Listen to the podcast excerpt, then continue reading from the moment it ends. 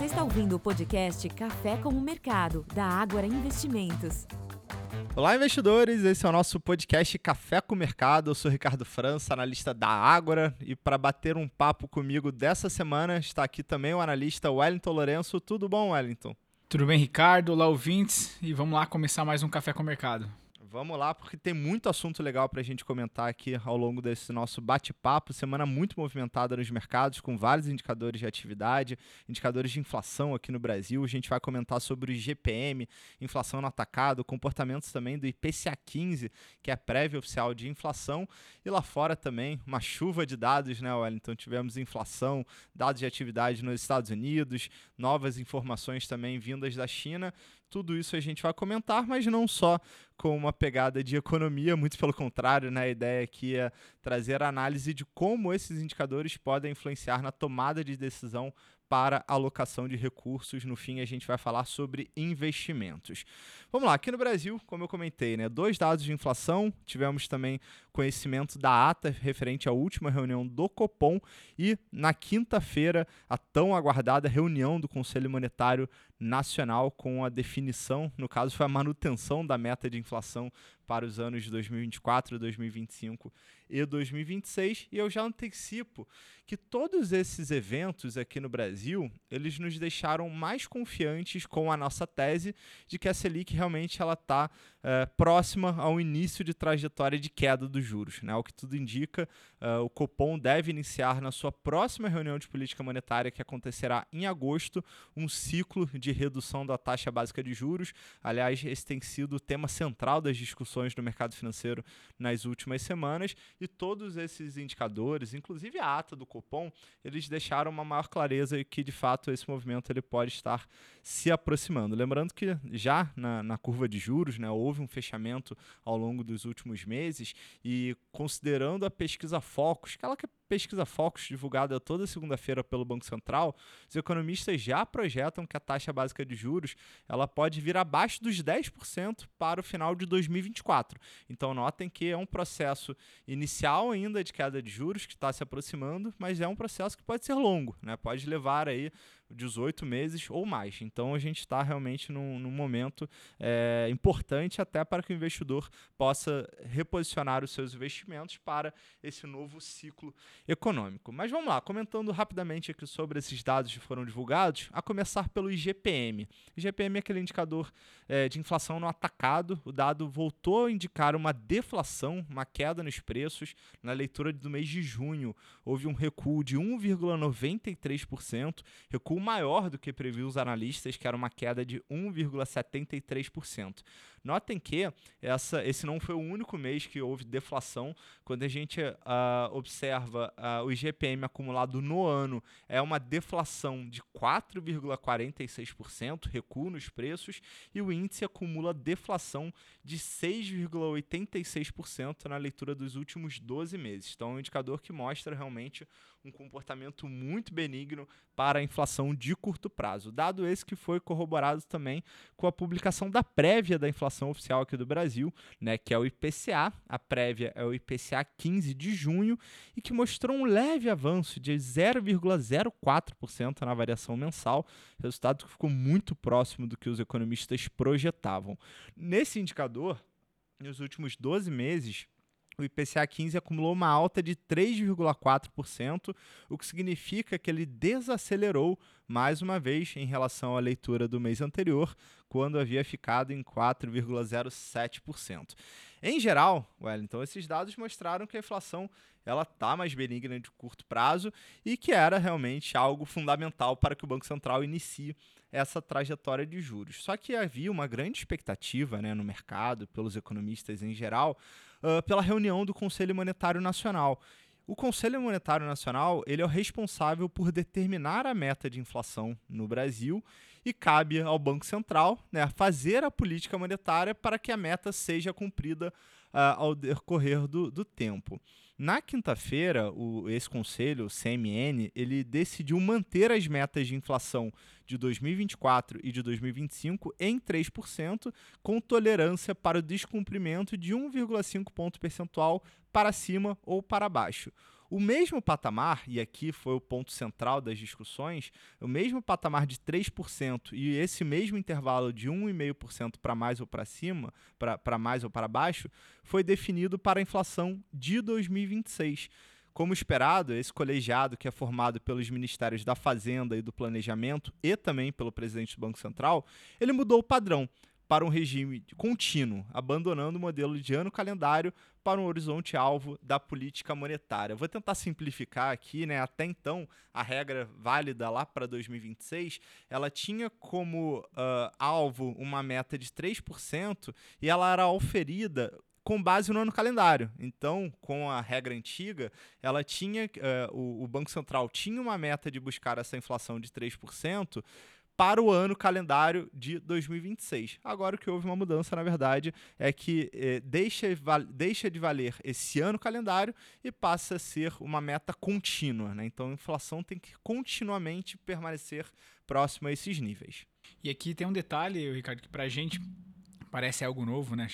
Surgem dúvidas com essa mudança, inclusive o próprio Banco Central é, deve sinalizar com mais detalhes de como vai ser esse acompanhamento mas é, é novo para a gente aqui, né? Falando de Brasil. O Brasil, na verdade, era um dos poucos países que ainda adotavam uma meta aqui é, fixa dentro de um período, né? De, como você bem salientou, dentro de um ano. E essa meta contínua, então, vai se adequar a uma realidade que, que é muito comum lá fora. Então, acho que isso contribui, sim, joga a favor a essa leitura de que é, talvez a inflação agora é, acabe ancorando a inflação futura e o, e o Banco Central possa começar sim é, iniciar esse corte de juros. E só um adendo também a respeito aqui de inflação, você comentou sobre o GPM, três sequências, né, três meses consecutivos aqui, uma sequência de deflação, isso também é expectativa que em algum momento comece, a, na verdade acho que isso já está acontecendo, mas é, continue pesando também para o IPCA, né? isso acaba refletindo é, diretamente também no IPCA e ajudando, a, jogando a favor aí desse, desse possível início já para o mês de agosto. Perfeito, Wellington. Realmente muito bem colocado. E aí, só para resumir, né, é, em geral, a gente não viu grande mudança aqui no cenário. O que eu acho, o, o, o que nós vimos, na verdade, foi uh, uma definição do CMN que estava em aberto. Isso, de fato, deve ajudar a reancorar as expectativas de inflação de longo prazo e, no fim, realmente só deve é, reforçar essa alta probabilidade que o Banco Central inicie nos próximos meses o início da trajetória de queda dos juros. O que a gente discutiu, inclusive, eu faço convite, né, na, na quarta-feira, é, nós é, publicamos o nosso relatório estratégia mensal com as carteiras recomendadas esse ambiente local, ele é um ambiente em que uh, a queda de juros ela acaba uh, favorecendo outros ativos, entre eles a bolsa. Aliás, estamos chegando né, ao final dessa semana, na hora que a gente está gravando esse podcast, que é aqui na, na faixa da manhã da sexta-feira, o Ibovespa está chegando à sua décima sessão consecutiva de valorização. Ele até teve uma realização de lucros que foi uma sequência de três quedas, né? Mas no, nos últimos, nas últimas sessões a gente voltou a ver o Ibovespa subindo, principalmente depois desses dados econômicos que foram divulgados. Então, ainda que a bolsa não feche em alta, né? Porque a alta até então é uma alta muito tímida, mostra que, o, que ainda há fluxo comprador para o nosso mercado, ainda há oportunidade e aí por isso que eu comi, com, com, convoco, né, convido a todos que confiram o nosso relatório Estratégia Mensal, porque nas carteiras recomendadas que nós publicamos para o mês de julho, a gente adicionou um pouco de risco de forma gradual nos nossos portfólios, entendendo que essa janela ainda pode ser uma janela favorável para aquele investidor que está fora de bolsa comprar parcialmente bolsa, ou para aquele investidor que tem bolsa, eventualmente adequar a, a, sua carteira para esse novo cenário, que é um cenário que vai se avizinhando de queda de juros. Wellington, dominei muito aqui o nosso primeiro primeira etapa do podcast falando sobre Brasil, né? Foi uma semana bastante movimentada. Lá fora também tivemos dados de inflação. Esse sinal benigno aqui visto no Brasil é o mesmo observado no exterior? Bom, isso eu acho que é uma, é uma, excelente pergunta e é a pergunta que todo mundo acho que vem fazendo nos últimos dias, né? Mas antes de olhar para a principal economia, que é onde a gente está, é, praticamente que todos os economistas e profissionais do mercado financeiro estão acompanhando as decisões ali nos Estados Unidos, queria chamar atenção, Ricardo, antes disso, para o outro lado do, do, do, mundo ali, olhar para a China. A semana começou mais negativa lá fora, se a gente for lembrar, é, dado que entre domingo e segunda-feira a, S&P Global tinha atualizado ali a previsão de crescimento do PIB da China, né? Na verdade, ela rebaixou a previsão de crescimento do PIB da China para 5,2% em 2023. Então, a gente continua observando né, as expectativas para é, a China de que atividade, ela vendo o que está acontecendo, que a China talvez vai crescer menos do que inicialmente se esperava. Isso, inclusive, implicou no preço dos ativos no começo da semana, não só aqui. A gente comentou né, que teve uma sequência de três quedas no Ibovespa, mas isso acabou pesando também lá fora, não somente na China. Minério de ferro chegou a ter uma, uma sequência ali negativa por conta disso, chegou a cair mais de 4% nesse, nessa segunda-feira depois de, dessa, dessa notícia. Mas, é, apesar disso, nos outros dias começaram a sair notícias mais positivas também da China, o que inclusive contribuiu para que o minério de ferro chegasse até aqui com um avanço ali de cerca de 2%, o petróleo ainda, ainda operando na sexta-feira no terreno positivo. Por lá, é, novamente o, o, que se né, é, veicula é que vai sair novos, novos é, estímulos é, na sexta-feira, Pequim anunciou planos para promover o consumo das famílias, então é mais uma rodada de estímulos. Além disso, no meio da semana, a gente teve um pronunciamento do primeiro-ministro que afirmou que o segundo trimestre deste ano, talvez o, o, PIB ali, o crescimento da economia, ele já esteja rodando ao redor da meta de 5%. Então, essa soma de fatores, de novos estímulos, de, de que eles talvez tenham já um segundo trimestre mais positivo, mais benigno, isso acabou contribuindo então para uma retomada ali da demanda pelas commodities, principalmente aqui para minério de ferro, e a gente sabe o quanto isso acaba ajudando para o nosso mercado. E a China então também contribuiu para esse viés positivo. Você comentou do Ibovespa, é, talvez entre o estável a positivo, depois dessas né, provavelmente dois dias de alta. É, mas se a gente olhar as principais bolsas lá fora, foi uma semana positiva. Então a sequência aqui foi positiva. E aí a gente entra nessa linha do que você comentou de inflação. Né? A gente termina a semana com o principal indicador de inflação acompanhado pelo Fed. A gente sabe que nos Estados Unidos eles olham para mais de um indicador de inflação para consumo, é, pensando aqui para o né, consumidor, o CPI e o PCI, dessa vez foi a, foi a vez do, do índice de preços, aí, o, o PCI, que é o, o, o principal aqui para o Fed. E ele, embora ele tenha avançado 0,1% no mês de maio ante abril, isso veio como era previsto, e na leitura anual ele também veio como previsto, avançando 3,8% nesse mês de maio. Mas acho que o destaque aqui é a desaceleração quando a gente faz a comparação com a leitura anterior. Se a gente olha essa leitura anual, frente ao mês de abril, o, o PCI ele estava em 4,4%, agora ele veio para 3,8%. A gente está falando de quase 0,6%, praticamente 0,6 ponto é, percentual aqui de queda, né, de desaceleração desse indicador de inflação. Isso joga a favor dos desafios que o Fed é, vem passando na, na, na tomada de decisão. E quando a gente olha para o núcleo este também mostrou ali uma desaceleração um pouco mais tímida, mas também mostrou, e lembrando que o núcleo é importante avaliar é, pela, pela ótica do núcleo, porque ele, ele exclui ali dois itens bastante voláteis, que é energia e alimentação. E este ele subiu também na, na leitura do mês de maio, na leitura mensal, para 0,3% a gente abriu, porém abaixo da previsão que era de 0,4%. E também, quando a gente olha na leitura anual, ele avançou 4,6%, também abaixo da expectativa, que era de 4,7. Então acho que essa leitura de inflação desacelerando ela é muito positiva. E numa semana que a gente teve também é, leitura de atividade. Né? A gente teve a leitura final do PIB. É engraçado porque a gente já falou acho que algumas vezes sobre PIB dos Estados Unidos, é, algumas leituras, mas desta vez foi a leitura final do primeiro trimestre de 2023. Veio é, em 2%, veio acima das expectativas nessa leitura final, numa base anualizada mas isso é, é, ainda assim é um sinal de desaceleração. Com a leitura do PCI e do PIB do primeiro trimestre, a gente nota que mesmo depois que o PCI foi, foi, foi é, conhecido hoje pela manhã, na sexta-feira pela manhã, isso não mudou aqui o direcionamento das apostas que são de mais altas de juros. Né? Na verdade, o mercado acredita, o mercado projeta ali mais uma alta de 0,25 ponto percentual nas Fed Funds já na reunião agora neste mês de julho. E pelo mercado, essas altas elas se encerrariam por aí. Seria o último movimento de alta por parte do Fed. Porém, esta semana a gente teve uma, um, um evento importante, né, um encontro importante na Europa. Praticamente todas as autoridades monetárias, principais autoridades monetárias globais, estavam em Portugal para esse evento. E na quarta-feira a gente teve a, a, esperada participação do Jeremy Powell, presidente do, do Fed, né, presidente do Banco Central norte-americano.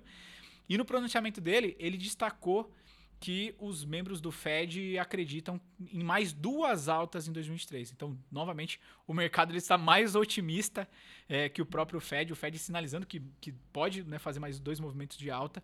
É, acho que está cada vez mais claro, unânime aqui, então, que esse, esse, essa retomada, né, e, e, aquele, e aquilo que a gente destacou em momentos anteriores, de que provavelmente essa pausa que, que foi feita foi mesmo um movimento para observar os indicadores, e aqui a gente começa, né, a gente vê a inflação desacelerando, que joga a favor disso, ainda assim o Fed deve tomar é, mais dois movimentos aqui de alta para finalizar esse processo em 2023. É incrível, né? Porque ao longo de todo esse ano de 2023, a gente observa a economia americana e havia um grande dilema. Qual era o dilema? O Fed precisa subir juros para trazer de volta a inflação à meta, é o trabalho que ele veio fazendo ao longo de todo esse processo de aperto monetário, né, elevação da taxa básica de juros. Só que, para trazer a inflação para a meta, não tem muito jeito a não ser esfriar a atividade econômica. E a economia ela ainda mostra um sinais muito fortes. Né? Você comentou esse PIB de 2% na leitura final do primeiro trimestre. É um PIB muito forte, principalmente se considerarmos esse momento do ciclo econômico. E aí, o grande dilema que a gente vai levar para o segundo semestre do ano é se o Fed de fato vai conseguir né, colocar a inflação no, no patamar adequado, mas sem é, esfriar demais a atividade econômica. Né? Então, será que aí a gente volta àquelas discussões que todos os economistas debatiam ainda na virada do ano passado? Será que a economia americana tem um pouso suave, uma desaceleração econômica suave e consegue colocar a inflação na meta? Ou caso mais extremo seria um pouso mais forçado, né, onde você tem uma interrupção, né, uma dinâmica de atividade econômica mais fraca durante um determinado período. Então esse dilema ele continua para o segundo semestre, né? Vamos ver como é que o Fed vai conseguir equilibrar essa política monetária, mas sem causar maiores estragos do ponto de vista da economia. Por enquanto, não, os sinais são benignos. Aliás, o mercado financeiro tem mostrado confiança nisso. As bolsas americanas continuam uma, numa dinâmica muito positiva. É bem verdade que grande parte da alta da bolsa americana ela é sustentada pelas grandes empresas de tecnologia que têm sido impulsionadas pelo, pelo avanço incrível né, da tecnologia da inteligência artificial, que tem provocado né, grandes discussões sobre sobre ganhos de produtividade, ganhos de escala e no fim do dia ganho de lucro. Né? Então, as grandes techs subindo em um ano de alta de juros. Né? Era meio impensável há alguns meses atrás. É, você até me fez lembrar aqui que hoje pela manhã, eu, eu lendo os noticiários, Apple voltou a superar 3 trilhões de dólares em, em valor de mercado. É incrível. é incrível. Bom, é, antes de finalizar aqui esse, esse, lado de mercados internacionais, Ricardo, só comentar, eu falei né, desse evento na Europa, mas a gente teve também leitura preliminar de, do CPI de junho da Alemanha lá na Europa. E acho que lá, é, aquela fala da, da Christine Lagarde, presidente do, do Banco Central Europeu, na última decisão de política monetária, de que eles não estão pensando em, em corte de juros, é, não, não vai ser surpresa mesmo, né? Essa, essa permanência, porque é o, que, é o que precisa ser feito. O CPI lá na Alemanha ele acelerou, ele voltou a acelerar agora para 6,4 no mês de junho nessa leitura preliminar. Então, ainda assim é muito, muito, muito distante da meta. A meta, assim como nos Estados Unidos, é de 2%. Então, o desafio por lá continua. E já até trazendo um pouco de, spoiler para a semana que vem, é, a gente vai ter é, indicadores de atividade por lá a expectativa é de avanço dos indicadores. Essa semana a gente teve é, taxa de desemprego na zona do euro, que segue na, na no patamar ali de, de, de, mínima histórica. Então, você né, no momento de pleno emprego e inflação é, persistentemente alta. Então, o desafio na Europa ele continua, mas por lá acho que não, não, não há dúvidas de que o Banco Central Europeu continua os movimentos de elevação de juros. Ah, excelente, muito assunto realmente. Semana foi bastante movimentada e aí eu queria trazer a discussão aqui para o nosso ambiente corporativo, na verdade para o nosso time de análise que fez algumas uh, alterações, né, mudanças de recomendação para algumas empresas da, da nossa cobertura. Uh, a primeira delas foi uma mudança na recomendação para as ações da JBS. Nós até então tínhamos uma recomendação neutra, eh, comentávamos né, sobre o desafio que a empresa tem nesse ciclo de baixa de rentabilidade principalmente na, na, na operação uh, de carne bovina nos Estados Unidos. Ficou evidente isso no, no último balanço divulgado pela empresa referente ao primeiro trimestre, só que a gente começa a achar que o pior já ficou para trás. Né? A própria companhia sinalizou na, na sua teleconferência uh, com analistas recentemente uh, que promoveu algumas mudanças né, de gestão, mudanças internas para voltar à operação no trilho, né? algumas, houve alguns prejuízos à margem durante o primeiro trimestre, e a questão do valuation. Né? As ações da JBS elas tiveram uma performance bem inferior em relação ao Ibovespa nos últimos meses, nos parece que chegou num ponto interessante para compra. Então, essa semana nós publicamos um relatório alterando a recomendação para a JBS, agora temos um call de compra, nosso preço-alvo é de 30 reais, é uma compra fundamentalista, então a gente orienta esse posicionamento para aquele investidor que queira, né, que esteja disposto a ficar posicionado no papel por um período um pouco mais longo, e o ponto de atenção é realmente acompanhar nessa dinâmica dos próximos resultados trimestrais para ver se de fato houve um ponto de inflexão é, em termos de ganhos de margem. É, há uma expectativa também né, com a possibilidade de que esse ano tenhamos efe o efeito climático El Ninho,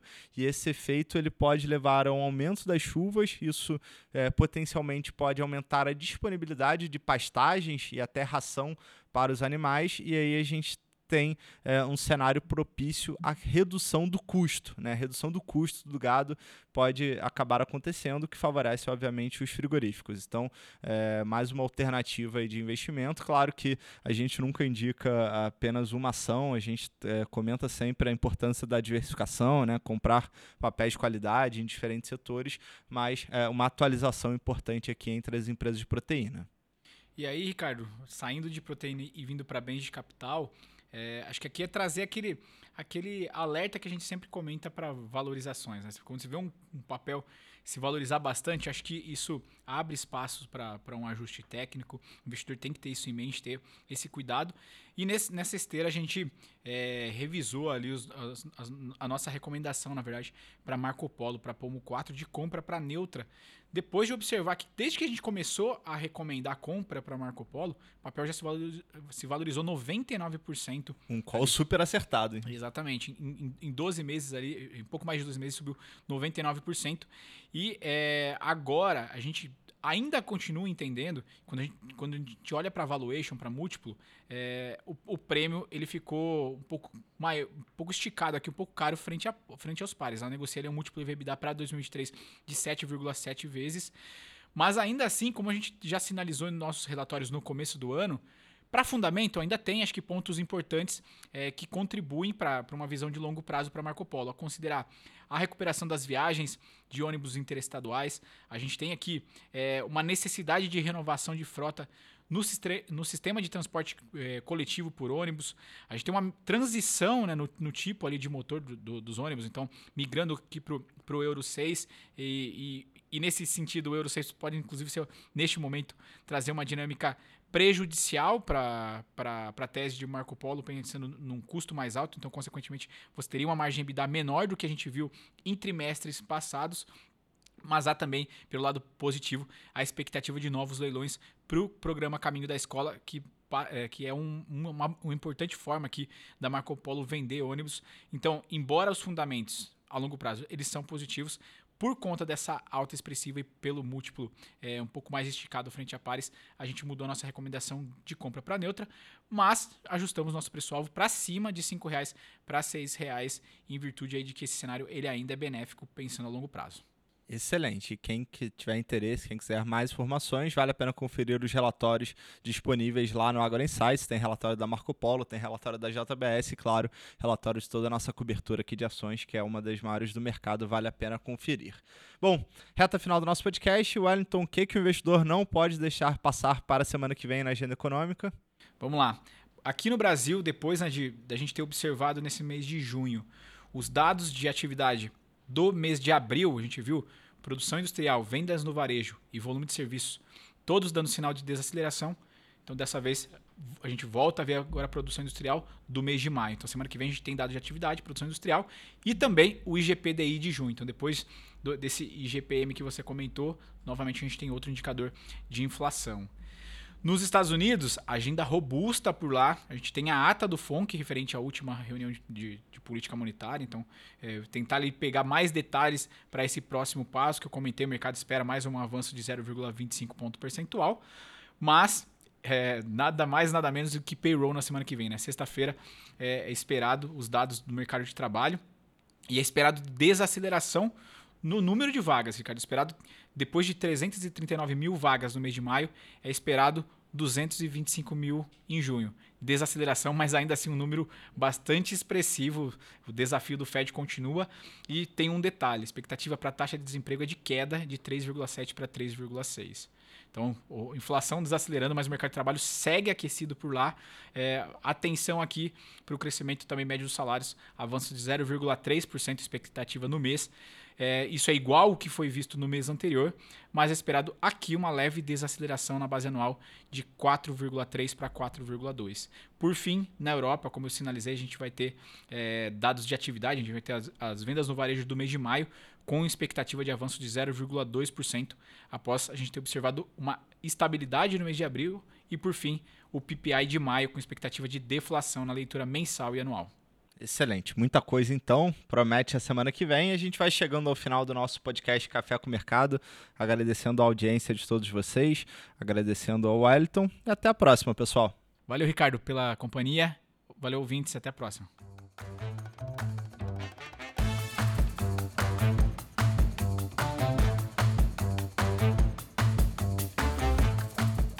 Este podcast não representa promessa de compra e venda ou recomendação de qualquer ativo financeiro, sendo única e exclusiva responsabilidade do investidor a tomada de decisão. Consulte os riscos das operações e a compatibilidade com o seu perfil antes de investir. Rentabilidade passada não é garantia de rentabilidade futura.